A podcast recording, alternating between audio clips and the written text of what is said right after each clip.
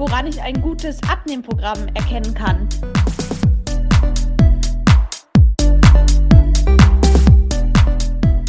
Gibt es den Jojo-Effekt wirklich? Oder ist das eine Erfindung der Diätindustrie? Das würde mich schon mal interessieren. Diese Third Food Diät verspricht ja, dass man mit Rotwein und Schokolade abnehmen kann. Aber ich frage mich, wie das gehen soll.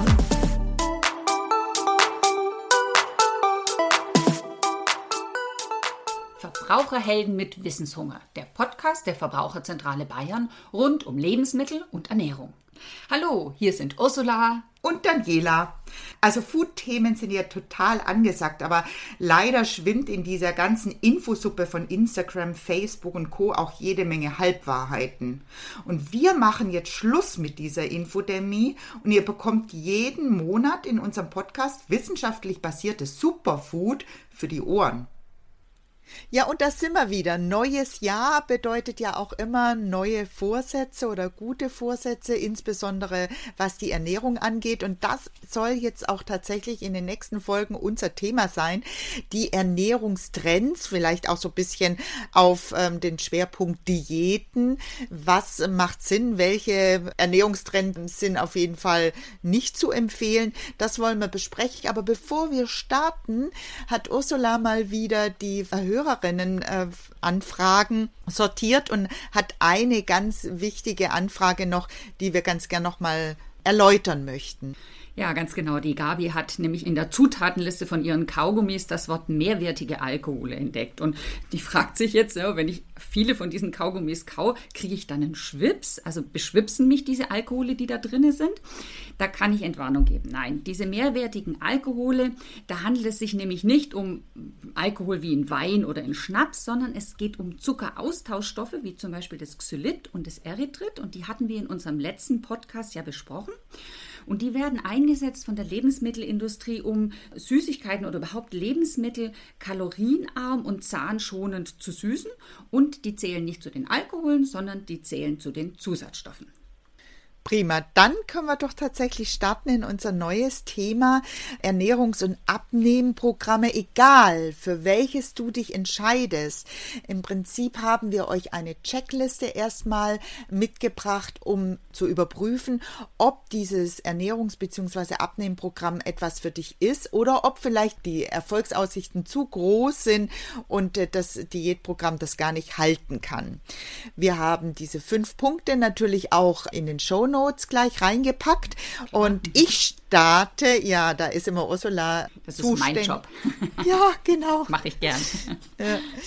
Okay, also Punkt 1, wenn dir fantastische Erfolgsgarantien ähm, gemacht werden, also sechs Tagen sieben Kilo abnehmen, ist vollkommen unrealistisch. Es kann physiologisch gar nicht sein, weil wir gar nicht so viel Kalorien einsparen können innerhalb einer Woche. Deswegen Weg damit. Wenn euch versprochen wird, dass ihr an bestimmten Körperteilen abnimmt, zum Beispiel an der Hüfte oder am Oberschenkel oder am Bauch, was wir Damen ja gerne wollen, das ist absolut unrealistisch, denn wenn man abnimmt, dann nimmt man meistens an allen Körperteilen gleichzeitig ab. Also solche Versprechen, weg damit, das geht gar nicht wenn irgendein Schlankheitspräparat oder ein Medikament oder ein Nahrungsergänzungsmittel im Mittelpunkt der, des Programms ist, weg damit. Da möchte jemand Geld verdienen und es ist einfach eine unseriöse Diät. Punkt 4 ist, wenn euch versprochen wird, dass ihr euch überhaupt nicht bewegen müsst während dieser Diät und trotzdem ganz toll abnimmt. Also ihr könnt weiterhin auf der Couch sitzen bleiben und nehmt trotzdem ab. Auch das ist absolut unrealistisch.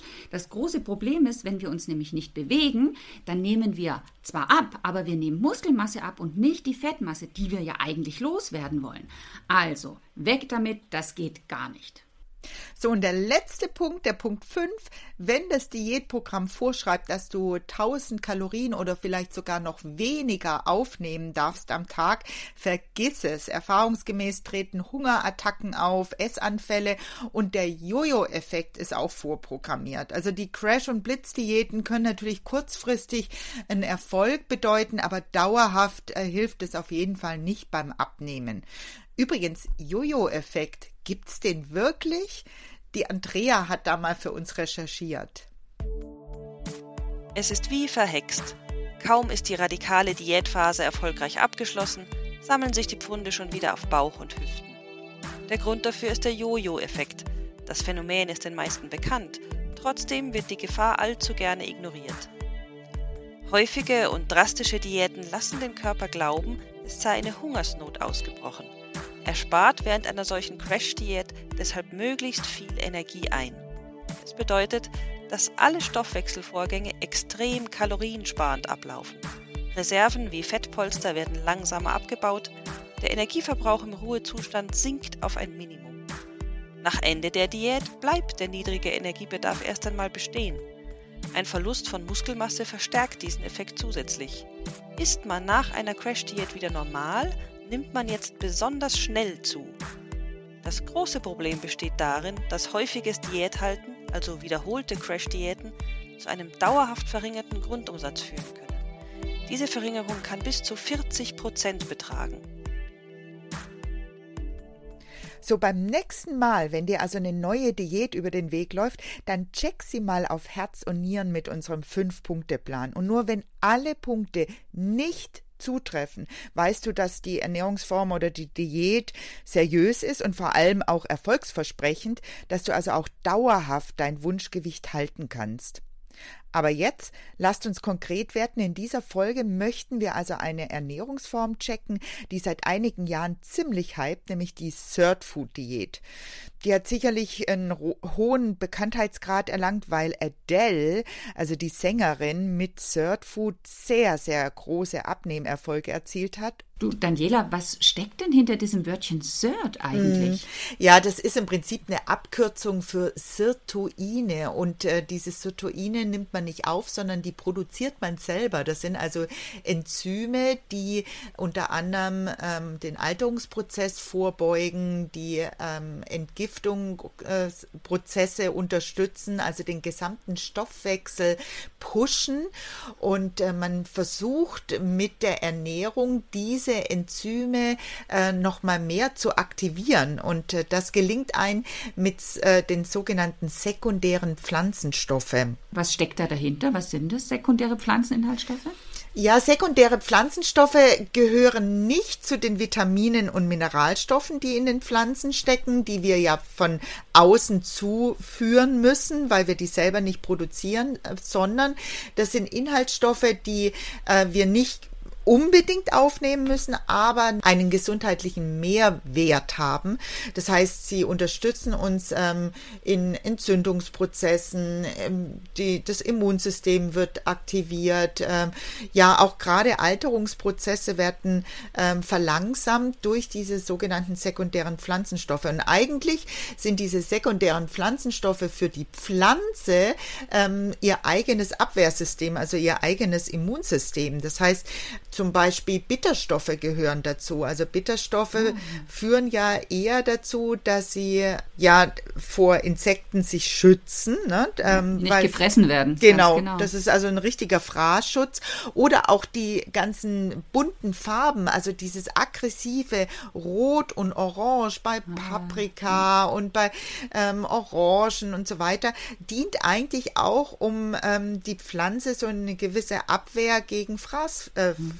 Feinde zu haben. Schutzwirkung, ja, ja ist eigentlich super ja. eingerichtet von der Natur. Absolut.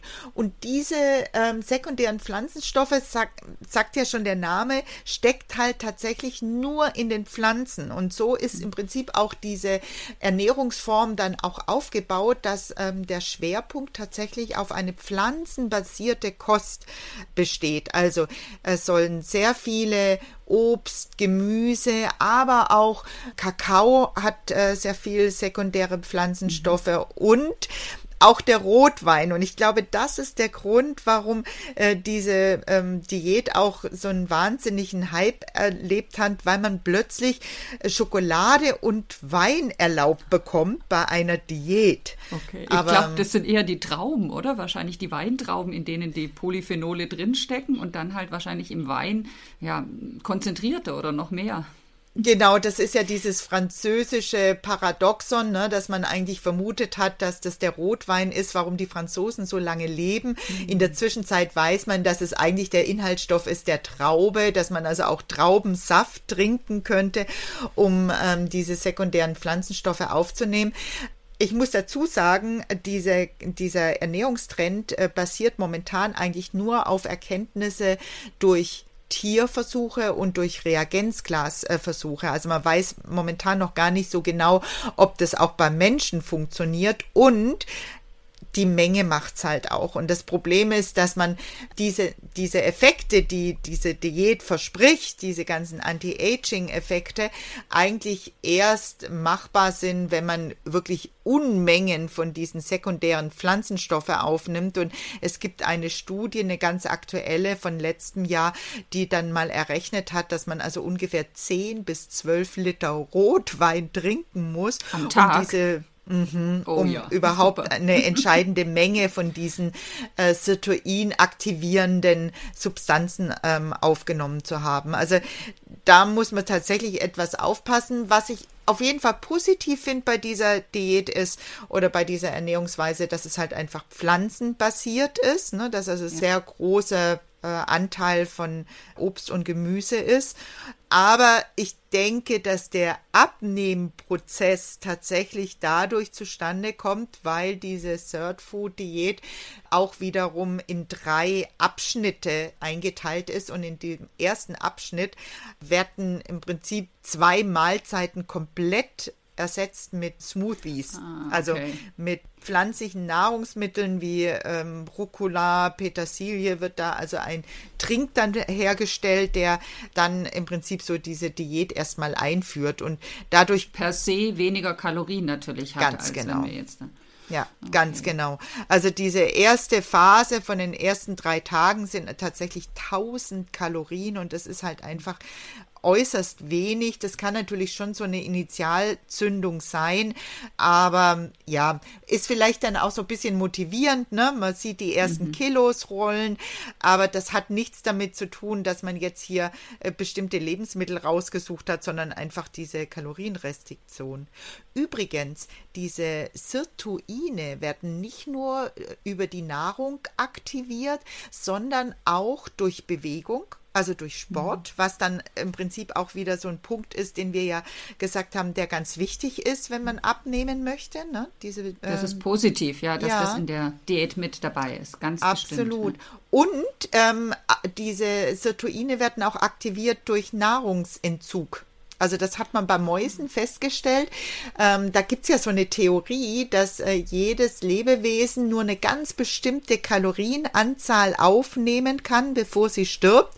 Und wenn man natürlich da sehr sparsam ist, dann ähm, soll das lebensverlängernd sein. Ne? Da kann ich schon einen kleinen Ausblick auf unseren nächsten Podcast geben. Da geht es nämlich ums Intervallfasten und auch da spielt dieser Punkt Ja. rein. Ganz genau. Ja.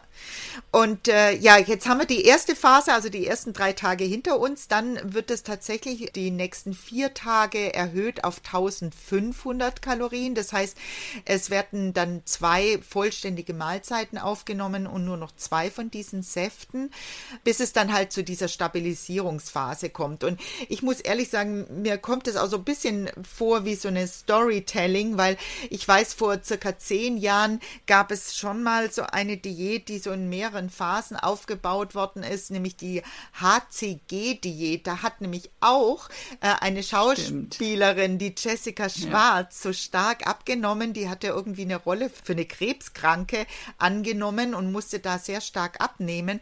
Und äh, die schwor dann drauf, dieses HCG, das sind im Prinzip ähm, Schwangerschaftshormone in homöopathischer Dosis, dass das dazu geführt hat, dass sie so toll abgenommen hat. Aber wenn man es sich dann genau angeguckt hat, war es tatsächlich so, dass auch sie in diesen drei Phasen gearbeitet haben, dass also anfangs, glaube ich, nur 500 Kalorien erlaubt waren und natürlich verliert man dabei Gewicht. Die Frage ist, ob man durch diese Diät auch überhaupt seine, seinen Lebensstil, seinen Ernährungsstil dann umstellt oder ob man das einfach für drei, vier Wochen macht und dann im Prinzip so weitermacht wie bisher. Ja, Ist, ist es denn eine Diät, die man über längere Zeit oder vielleicht sogar sein Leben lang durchführen könnte? Ja, da muss ich ehrlich sagen, da schwanke ich so ein bisschen hin und her. Auf der einen Seite denke ich, alle, die sehr viel Fleisch und Wurstwaren äh, bisher gegessen haben oder sehr viel tierische Lebensmittel, bekommen vielleicht oder kommen vielleicht dadurch auch so ein bisschen auf den Geschmack. Mensch, was kann man denn auch so Tolles machen aus diesen vielen pflanzlichen Lebensmitteln? Auf der anderen Seite kann es natürlich schon auch dazu führen, dass es einfach zu eingeschränkt ist. Vielleicht, dass es zu, zu restriktiv ist oder vielleicht auch zu radikal, weil man, man weiß ja, wenn man was ändern will an seinem Lebensstil, man muss das vorsichtig und langsam machen. Also nicht schlagartig plötzlich alles über Bord werfen und ich mache alles anders, weil das hält man einfach nicht durch. Also eher dieses Einschleichen von neuen Lebensmitteln ist da wahrscheinlich sinnvoller. Ja, da bin ich ganz bei dir. Man sagt ja, man muss 10.000 Mal etwas ähm, wiederholen, bis es so einem im Kopf ist. Ne?